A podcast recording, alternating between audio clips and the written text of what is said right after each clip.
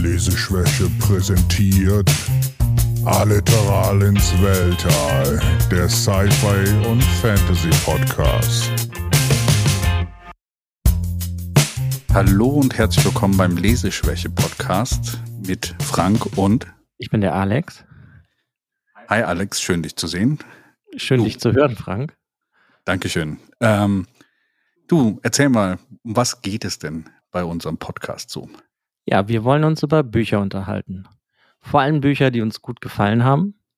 Also ich wollte jetzt hier keine Bücher kritisieren im großen Sinne, sondern lieber wirklich von Büchern erzählen, die mir gut gefallen und ich, die ich dir empfehlen würde zu lesen.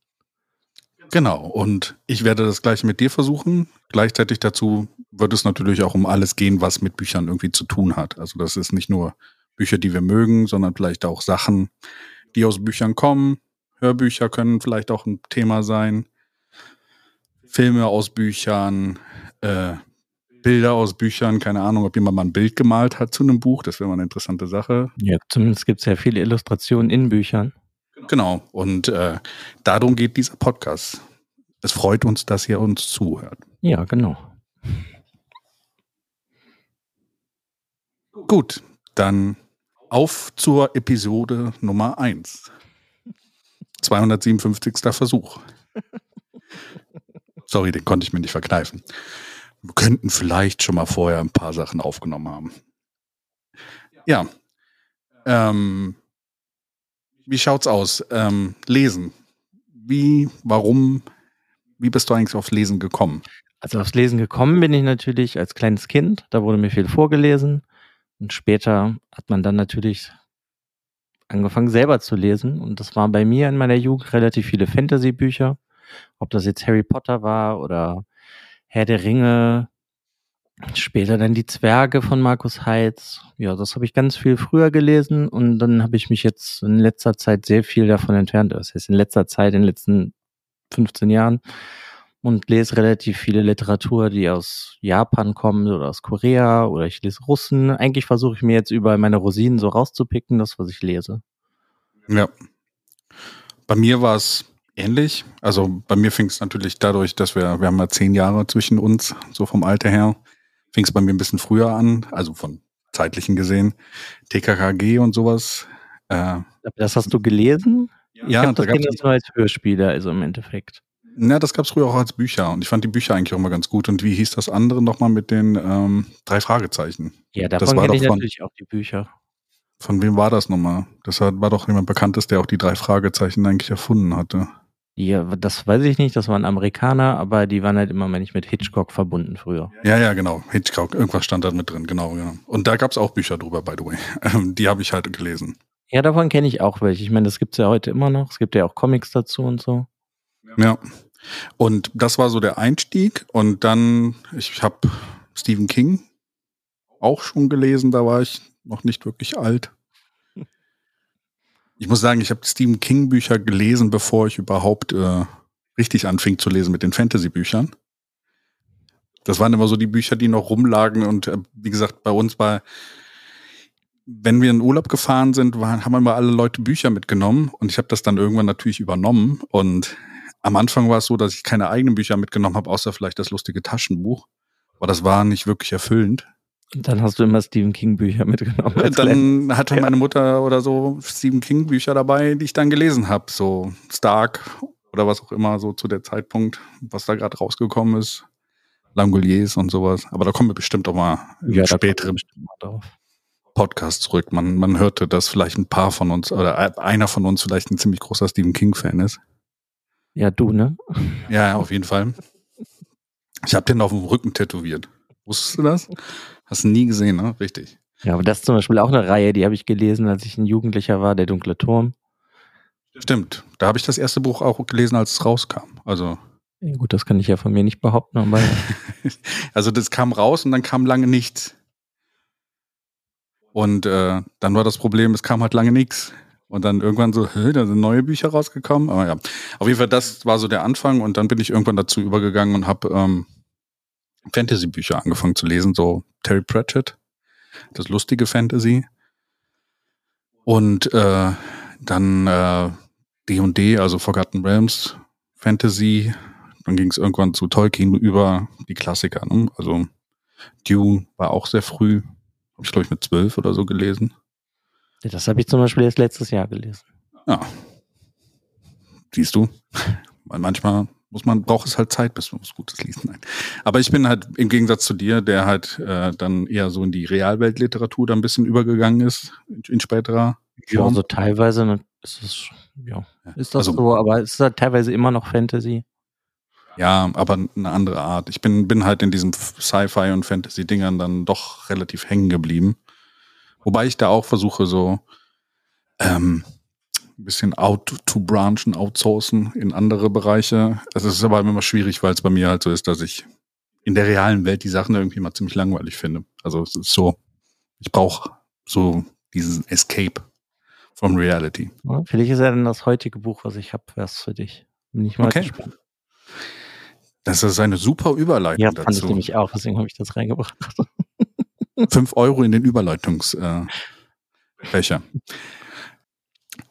super Überleitung. Was hast du mir denn mitgebracht? Ich habe dir heute Mana Raga mitgebracht. Tagebuch eines Meisterkochs. Das ist ein Buch von Wladimir Sorokin und das ist 2018 rausgekommen. Das ist ja noch relativ ja, neu. ist Ja. relativ neu. Es ist ein relativ kurzes Buch, es hat nur 256 Seiten. Aber das, also der hat eine sehr, sehr sch- schöne, ne, schöne kann ich nicht, eine interessante Welt geschaffen. Das ist nämlich eigentlich einfach eine Dystopie und es spielt im Jahre 2037.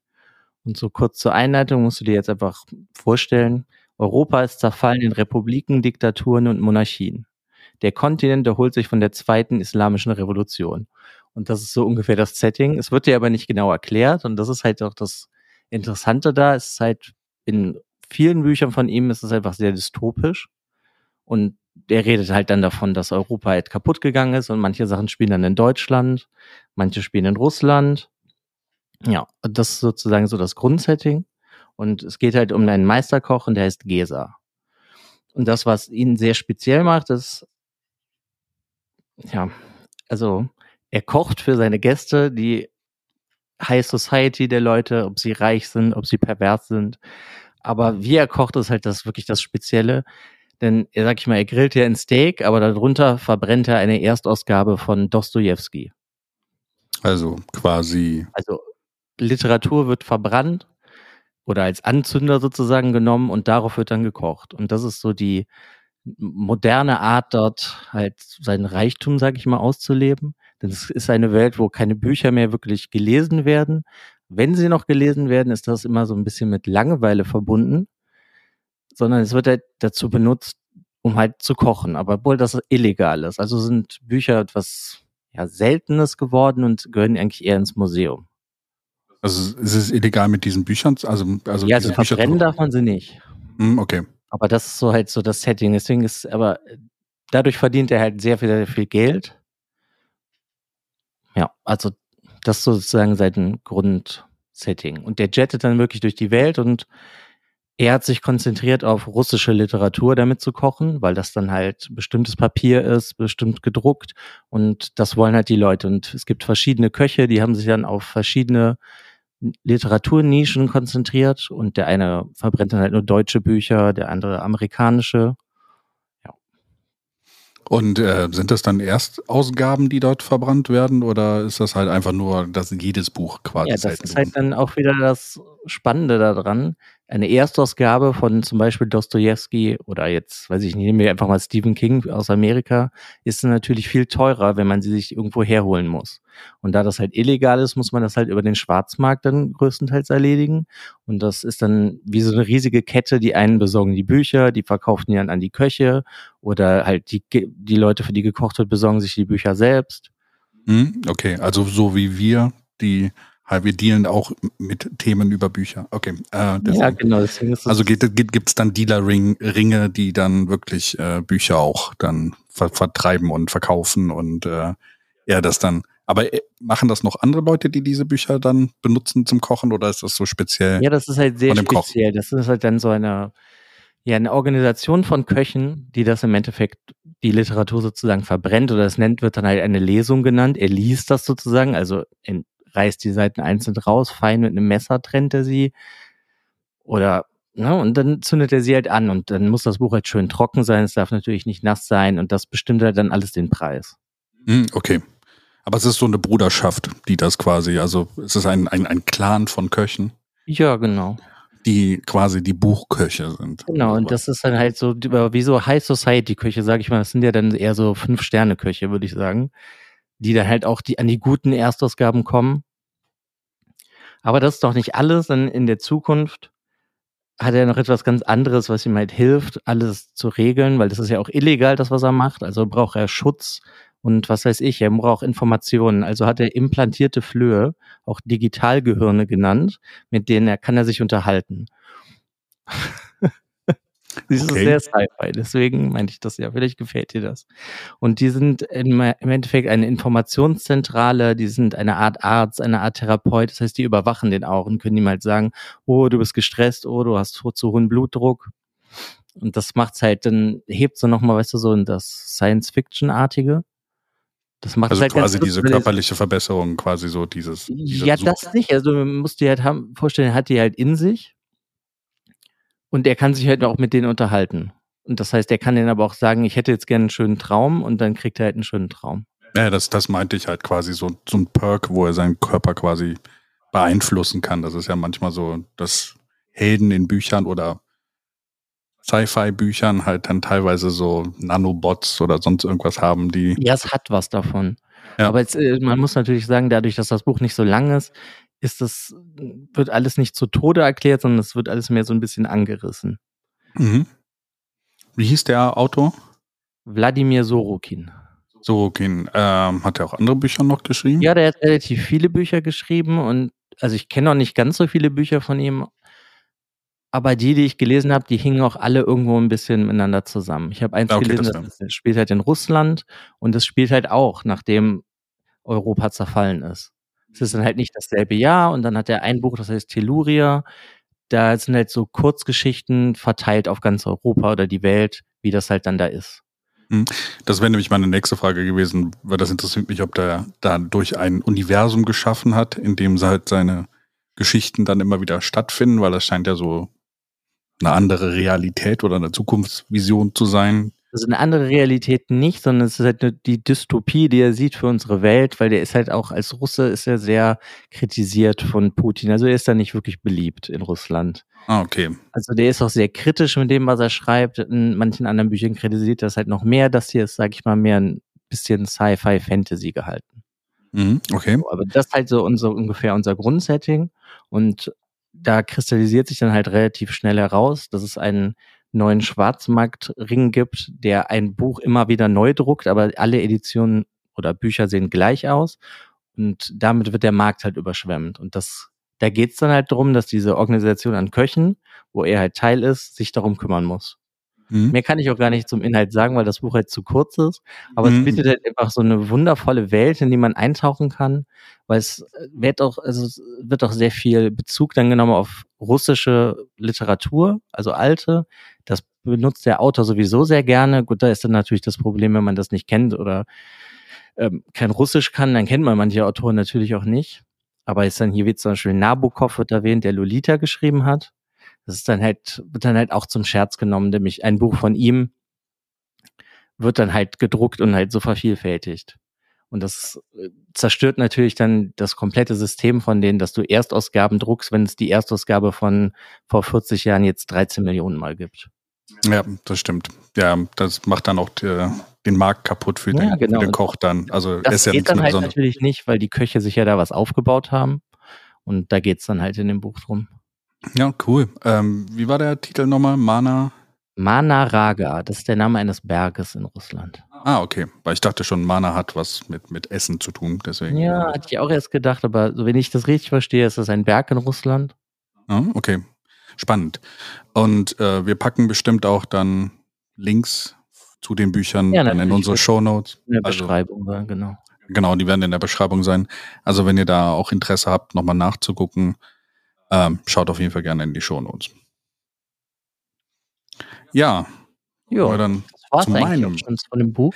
Klingt, äh, klingt spannend, muss ich mir auf jeden Fall auf meine Kaufliste setzen. Bei Kaufhäusern meiner Wahl, wo man das auf Listen setzen kann. Ähm, oder halt, ich, früher hatte ich Bücher, wo ich immer. Notizbücher, ja. Notizbücher, wo ich halt draufgeschrieben habe, was ich haben will und dann immer durchgestrichen habe, wenn ich es bekommen habe. Also. Ja gut, heutzutage kannst du natürlich einfach eine Liste auf dem Handy führen. Ja, genau. Und dann überall verlieren. Das stimmt. Ja. Ähm, was habe ich dir heute mitgebracht? Ich habe dir ein Buch oder eher eine Serie mitgebracht.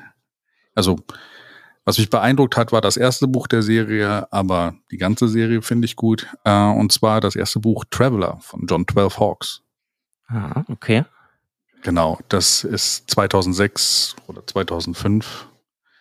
Lass mich gerade nochmal nachgucken. Ich meine, es wäre 2005 ist es im Original rausgekommen. Also der John Twelve Hawks ist ein amerikanischer Autor und äh, wenn niemand ich mich richtig erinnere, ne, ist das doch, man weiß aber nicht, wer das ist, oder? Genau, John Twelve Hawks ist ein Name, aber er kommuniziert halt mit seinem Verleger oder sowas nur per Satellitentelefon und keiner weiß so genau, wer John Twelve Hawks eigentlich ist.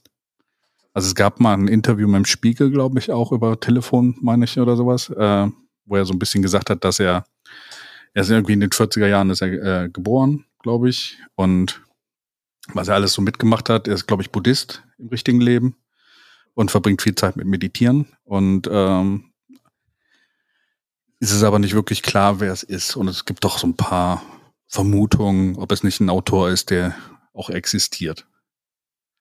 Da gehe ich jetzt mal von aus, irgendjemand, der jetzt halt geheim halten will. Aber es ist, da kann man sich ja dann noch nicht sicher sein, ob er dann die Wahrheit sagt über seine Fakten, über sich, ob er Buddhist Richtig, ist genau. oder nicht. Genau, das ist so ein bisschen so.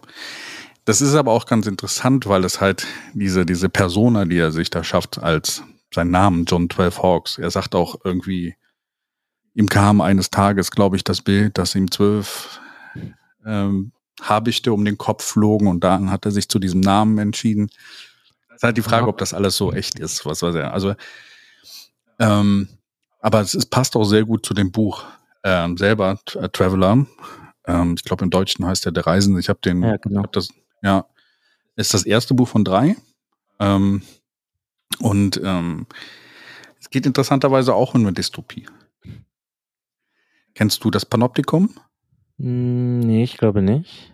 Das Panoptikum war eigentlich von John Bentham äh, quasi so ähm, ein Gedankenexperiment oder quasi ein, ein Modell, wo man ein äh, Gefängnis geschaffen hat, wo man alle überwacht. Ach so, doch, na doch, natürlich. Ich dachte, du meinst das ist ein Buch, Entschuldigung. Nee, nee, das genau, das ist das äh, Prinzip des Panoptikums und sowas. Und äh, in dem Buch Traveler geht es darum, dass wir in einem Panoptikum leben und das Ganze, diese Überwachung halt über die sozialen Medien oder halt durch Digitalisierung oder sowas dann halt erfolgt. Und ähm, es geht dann um eine um zwei Parteien in dieser Welt. Mhm. Auf der einen Seite sind das ähm, die Guten eigentlich, also so werden sie dargestellt. Und das sind, ähm, da gibt es drei verschiedene Arten.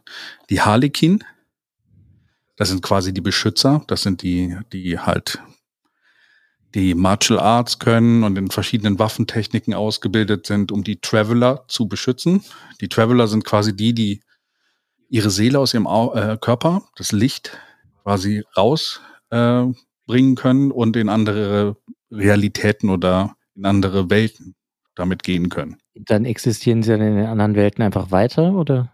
Nee, die können halt mit ihren Geist hingehen und dann auch Erkenntnis liefern. Das ist quasi so dieses Traveler-Modell. Also die Traveler sind so diese Schamanen-typischen, weißt die diese Geisterreise machen. Also es, die Serie heißt auch The Fourth Realm Trilogie und es geht eigentlich um Feuer, Erde, Wasser, mhm. Luft und sowas. Und ähm, bei Avatar The Last Airbender, ja. Im Endeffekt schon, ja. Ich weiß gar nicht, was zuerst kam, aber interessant.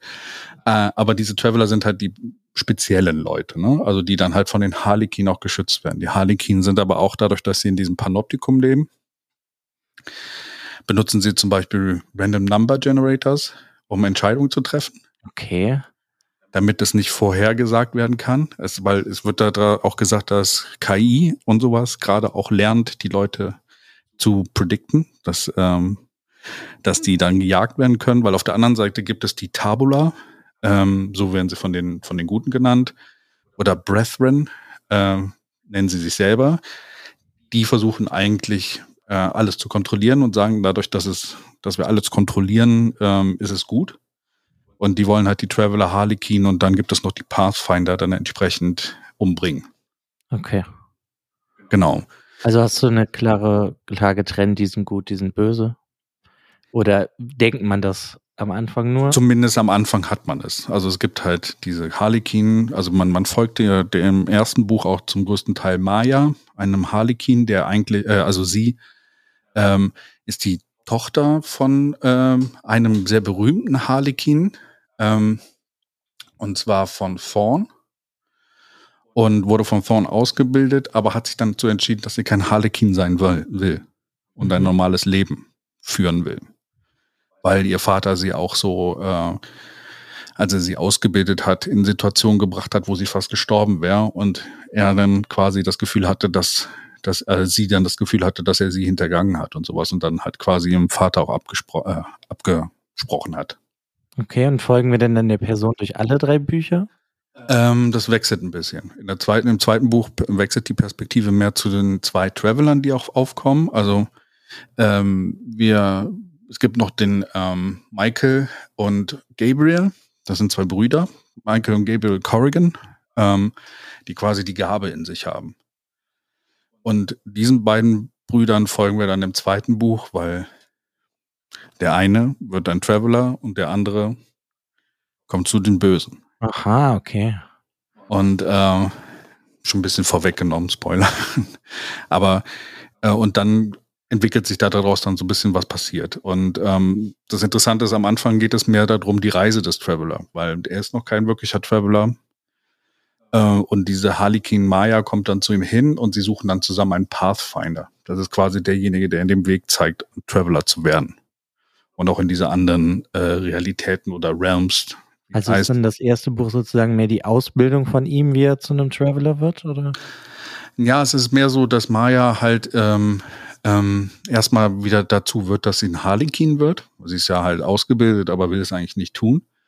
Und sie reist dann los, äh, um dann die Traveler, von denen sie gehört hat, zu finden und sie zu schützen. Und ähm, ja, es ist, ähm, also es ist irgendwie in der nicht näher beschriebenen Zukunft geschrieben auch. Und ich finde es halt ganz spannend, so wenn man das nachher dann im Verlauf des Buches sieht, äh, die kriegen halt in den anderen Welten existieren auch Wesen, die quasi dann äh, ihr Wissen weitergeben und dadurch die Menschheit halt auch dann sich weiterentwickelt. Also sind dann jetzt Wesen dann so Geister oder? So Geister, die mit denen sprechen, genau. Zum Beispiel die Bösen bekommen so die Vorlage, wie sie Quantencomputer benutzen können. Ah, also dann technologischer Fortschritt durch genau. Geister oder Wesen aus anderen Welten. Genau, richtig, genau. Und ähm, die einen wollen halt alles überwachen und die anderen wollen die absolute Freiheit dann an, an der Stelle. Und das Interessante ist, dieser John 12 Hawks, ähm, das scheint auch so ein Konzept von ihm zu sein. Er hat auch ein Buch kostenlos äh, veröffentlicht in den letzten Jahren. Ähm, also der schreibt auch noch immer? Der schreibt auch noch, genau. Das eine Buch, was er halt rausgebracht hat, hieß Against Authority. Mhm. Da beschreibt er dieses ganze Konzept, wie, wie, wie heutzutage in diesen ganzen sozialen Medien unsere Daten teilen und eigentlich jeder überwachbar ist und was es bringt etc. Zusätzlich dazu hat er in dieser Welt noch ein neues Buch rausgebracht, das heißt Spark äh, und ist schon bevor es 2014 rausgekommen ist, von DreamWorks die Filmrechte gesichert worden. Also das neue Buch hat schon verkaufte Filmrechte, bevor es rauskommt. Genau, richtig, genau. Und äh, also diese Traveler-Trilogie äh, ist auch in 25 Sprachen übersetzt worden und hat 1,5 Millionen Mal verkauft. Also war schon ziemlich erfolgreich. Ähm, die zweiten und das zweite und dritte Buch sind so ein bisschen, es spielt so ein bisschen mit den Erwartungen. Du erwartest eine heldenhafte Sache am Ende oder sowas und damit spielt es ein bisschen. Dieses Spark, dachte ich mir, könnte auch was für dich sein. Also nicht nur Traveler, sondern auch Spark, weil es geht um einen ähm, gewissen Jack Jacob Underwood, der hat Gotha Delusion. Das heißt, er denkt, er ist tot. Und ist deswegen ein perfekter Meuchenmörder. Das stimmt er, wohl. Weil ihm absolut die Empathie fehlt und sowas. Und dann soll er eine Frau umbringen und mit, dieser, mit diesem Auftrag, diese Frau umzubringen, entdeckt er seine Emotionen. Und das ist dann ein Prequel oder ein Sequel zum. Es ist einfach in dieser Welt so ein bisschen. Also, es hat auch nichts mit den Traveler jetzt an sich Nee, zu tun, sondern genau. einfach nur in der Welt. Genau, behaftet. richtig. Genau. behaftet. Genau. Ähm, spielt halt auch un ungefähr in diesem Setting. Also es ist so ein bisschen, es hat Anlehnung daran, geht aber nicht um irgendwelche Geschehnisse aus, aus den anderen drei Büchern. Ja. Aber Traveler, nochmal zurückzukommen, also das ist- war so ein kleiner Au- Ausflug, weil ich hatte auch mal geguckt, weil nach diesen drei Büchern von ihm habe ich irgendwie wenig gehört und war überrascht, dass vor sieben Jahren dann noch ein Buch rausgekommen ist. Bin gespannt, ob er noch was rausbringt. Aber Traveler kann ich auf jeden Fall ins Herz lesen. Es ist sehr, ähm, sehr ähm, gut geschrieben, weil es ist sehr glaubwürdig. Also es geht natürlich dann irgendwann um andere Welten oder sowas, da wird es dann so ein bisschen anders, aber du kannst dir so die Vorstellung, dass es gerade passt. Also dieses, es ist ein Mix aus 1984 und dann noch gemixt mit Kurosawa-Sachen, so Inf- Ein Einflüssen und äh, es ist sehr, sehr interessant geschrieben. Okay, also haben wir einfach heute zwei Dystopien. Ja, das ist auf jeden Fall. Die so ein bisschen äh, anders in der Grundlage sind, aber dann doch in die gleiche Richtung gehen. Ne? Aber Also, kannst du denn trotzdem The Traveler jetzt mit einer anderen Trilogie irgendwie vergleichen, dass man. Also es ist Nee, jetzt äh, nicht, wie sag ich mal, ähm, wie ist das denn, die, die Tribute von Panem, das ist nicht sowas für Jugendliche mehr geschrieben, so wie das, Nee, sondern das ist schon eher für Erwachsene jetzt geschrieben. es ist auf jeden oder? Fall für Erwachsene geschrieben. Also es ist, äh, also es ist kein Jugendbuch, würde ich sagen. Also es, ist, geht schon sehr um harte Fakten. Also und auch äh, die Kämpfe und sowas sind nicht unblutig. Und ähm, es ist auch nicht so, also diese Dystopie, in der sie leben, der normale Mensch, also neben diesen Travelern und den, den Brethren, also die Guten und die Bösen, der Rest der Welt sind normale Menschen. Und die merken gar nicht, dass sie in dieser Welt leben. Also die denken einfach, sie leben auf der Erde. Genau. Aber die bekommen diese Gruppierungen schon irgendwie mit oder ist das alles so ein Mysterium? Das ist so ein bisschen Mysterium, so, weil, also sie, sie kriegen das schon mit, aber es wird dann meistens so alles äh, aufgeräumt, dass es dann, äh, also es ist quasi dieser Kampf hinter den, hinter den, ähm, hinter dem Vorhang quasi, der passiert. Also sie wissen, also die, die, die Polizei weiß zum Beispiel auch nichts von den Brethren oder sowas, weißt du? Also das ist so, Okay, also die koexistieren, ohne voneinander zu wissen.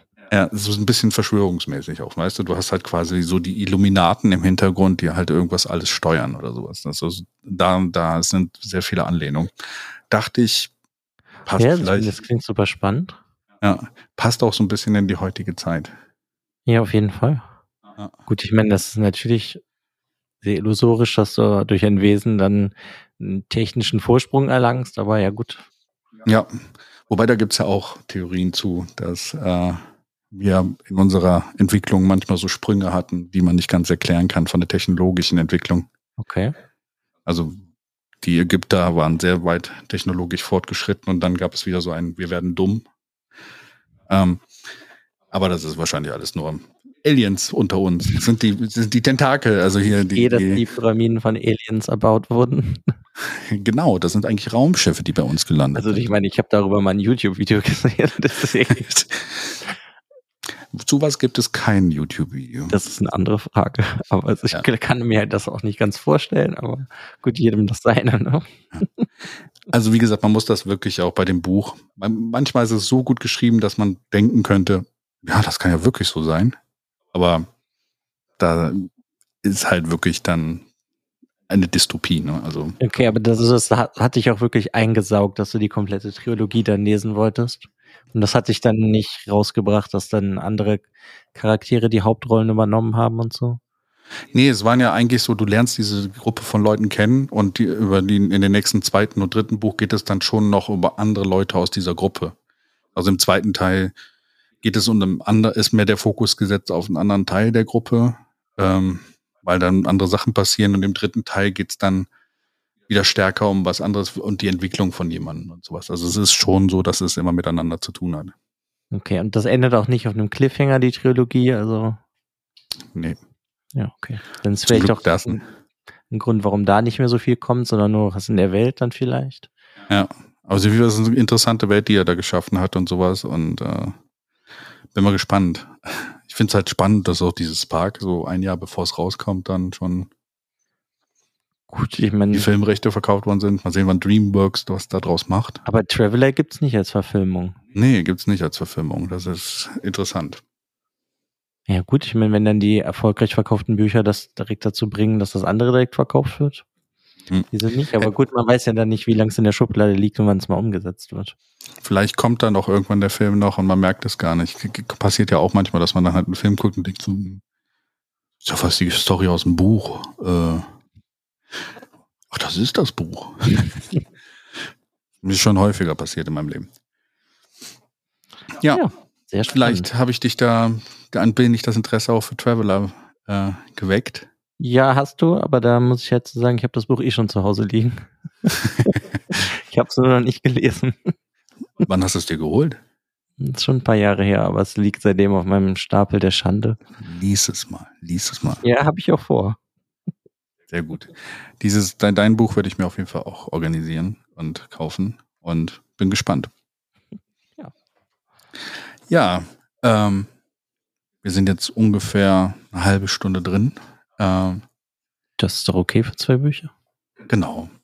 Würde ich sagen, ähm, du hast uns noch was zum Rausschmeißen mitgebracht. Ja, zum Rausschmeißen habe ich euch einen Fakt mitgebracht über L. Ron Hubbard. Das ist der Erfinder von Scientology. Der hat in, von 1934 bis 2006 1084 Fantasy-Sci-Fi-Romane geschrieben.